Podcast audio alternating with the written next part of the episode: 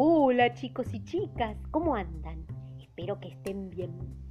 En esta oportunidad les voy a leer un cuento muy pequeño que se llama El Carnaval de los Sapos y es del escritor argentino Gustavo Roldán.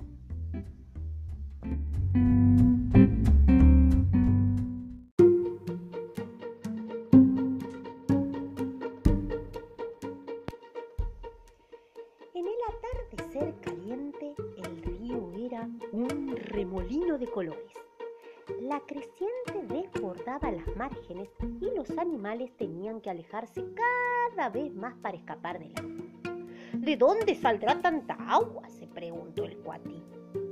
Un poco más y nos ahogamos todos, dijo el quiriquincho. A nosotros nos salvan las patas largas, dijo el piojo parado en la cabeza del ñandú. ¡Bah! dijo el sapo chapoteando de lo más contento. Ustedes se ahogan en un vaso de agua. Esto se termina pronto.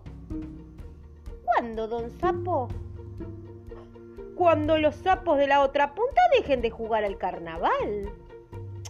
Pero, don Sapo, ahora no estamos en carnaval. ¿No? Eso es lo que usted se cree, mijo. Los sapos tenemos muchos carnavales. ¿A ustedes no les gusta el carnaval? Sí, sí, claro que sí, sí, sí.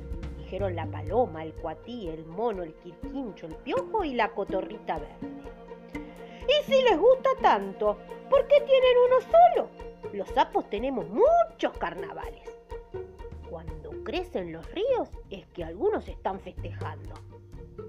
Y tanto juegan como para que venga una creciente. Ay, mijo, es que los sapos jugando somos cosa seria.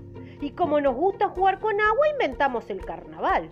Cuando se cansen los que ahora están jugando y se vayan a dormir, se termina la creciente. Los bichos se fueron contentos. Todo era cuestión de esperar unos días más y las aguas volverían a la normalidad. El sapo saltó a un tronco que flotaba en la corriente.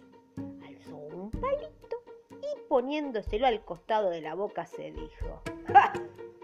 Se habrá jugado carnavales este sapo. El carnaval de los sapos, Gustavo Roldán.